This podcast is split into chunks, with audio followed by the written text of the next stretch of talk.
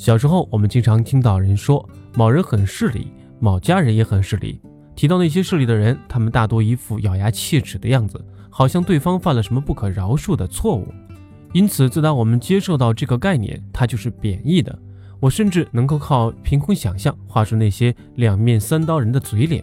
但是，让我对这个词开启了新的思考，是因为三件事：第一，某个我认为做事严谨、很成熟、很正能量、从不趋炎附势的人，他的某些行为符合大人们对利益的定义。二，自打家境好了以后，那些之前被大人们认为是利益的人，果然就热情了很多，但他们并没有表现出厌恶的样子，反而很享受称兄道弟。第三，大人们常常说别人势利。但是在跟不同人相处的过程中，我发现他们自己的行为常常符合他们定义的这个词的定义，因此我觉得人们对这个词应该有很多的误解，不然为什么看起来人人都恨他，却又人人的离不开他呢？说起来，势利是一个委屈的词汇，之所以委屈，是因为它自诞生以来就被人们附上了贬义的色彩，而它本身描绘的却是一个极度的真实的人。人人都有，并没有什么不好的状态，仅仅出自于占便宜的心理，人们便将这种正常的状态刻意的贬义化。这样，当别人一旦认知有误，羞于这样做，而自己这样做的时候，就能轻松的得到利益了。因此，人人都在说势力不对，因为你要说他对，显然你就是势利的人，那就没人跟你玩了。之所以不跟你玩，是因为在你身上明确的占不到便宜。而在别人身上不那么明确，在这里你看出什么了呢？就是我们嘴上说着势利不对，但行为上却做着势利的事情，包括我们曲解势利这个行为就是很势利的。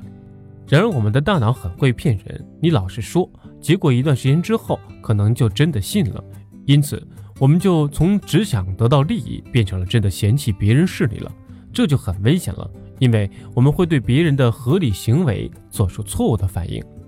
从进化的角度看，不势利就意味着在严酷的生存环境中活下来的概率很低。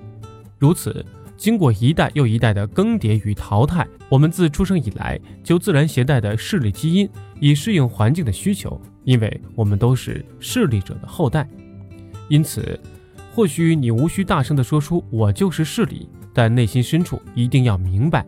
我们每个人本来就是生而势利的，并不需要什么道德的负担，道德负担是用来占你便宜的。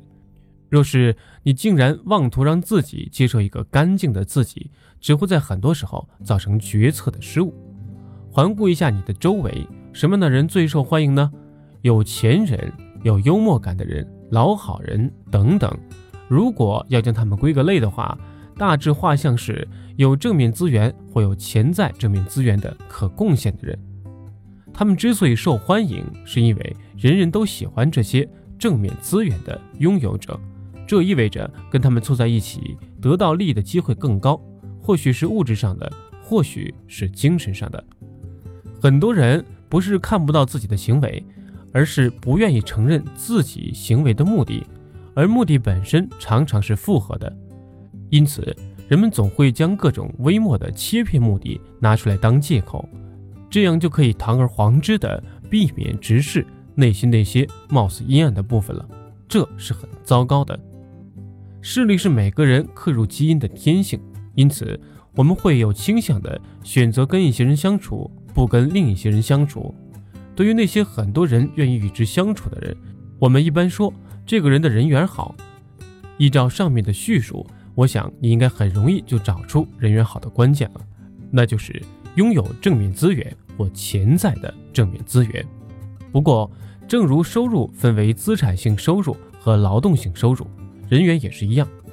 你看，很多人有钱，他们从不请人吃饭，也不给人好处，但就是有一堆人围着他们转。我们把这类人称为资产性人缘，他们的好人缘建立在值得他人图谋的地方。所以，哪怕什么恩惠都不施，只要有潜在的收益期望存在，他们的人缘就会一直好下去。老好人的人缘也不错，但本质很不同。他们的好人缘建立在能够提供及时性的正面反馈，他们从不得罪你，让你心情舒畅。你有个小忙，只要开口，他们也会尽心尽力。我把这类人称为劳动性人员。劳动性人员必须时刻维持劳动状态，也就是一直处于施恩的状态。假如从某一天他拒绝别人的请求，那么前期的积累趋向于零。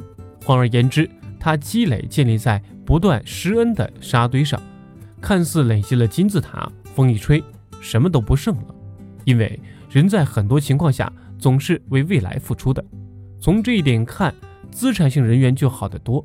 它与劳动性人员之间的区别可以归纳为主动与被动。劳动型人员的大部分情况是被动的，受环境的裹挟；而资产性人员则拥有主动选择权。人人都想跟你建立资源交换的关系，且人们会将自己的资源主动献上以表示诚意。至于最终同谁建交，主动权始终在你的手里。不过，并非所有人都是一出生就自带光环。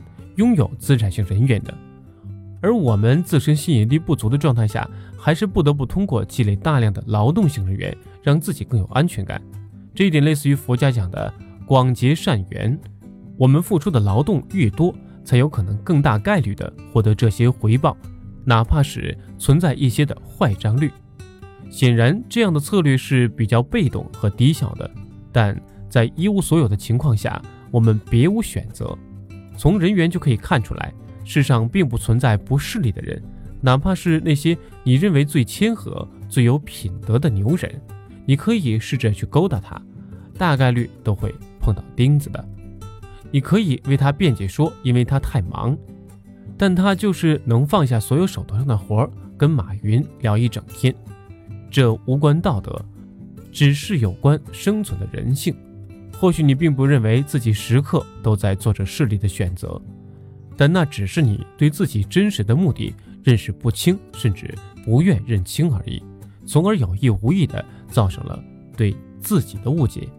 认知突破，作者蔡磊磊，江湖人称蔡叔，一站式知识平台蚂蚁私塾创始人，其个人微信公众号“请便”有着三十万的订阅者。对人对事有着极其深刻的洞察力，总能用简单平实的语言戳中你的认知盲点。本书从源头上提升对每个人说来极重要的六件事：认清自己，如何有效学习，建立恰当的金钱观，高效利用时间，正确处理人际关系，如何看待成功的基础认识，搞清楚他们的内在逻辑，指出大部分人的认知误区，直指生活中。真正重要的道理，让你的思维开挂，认知升级，成为真正意义上的人生赢家。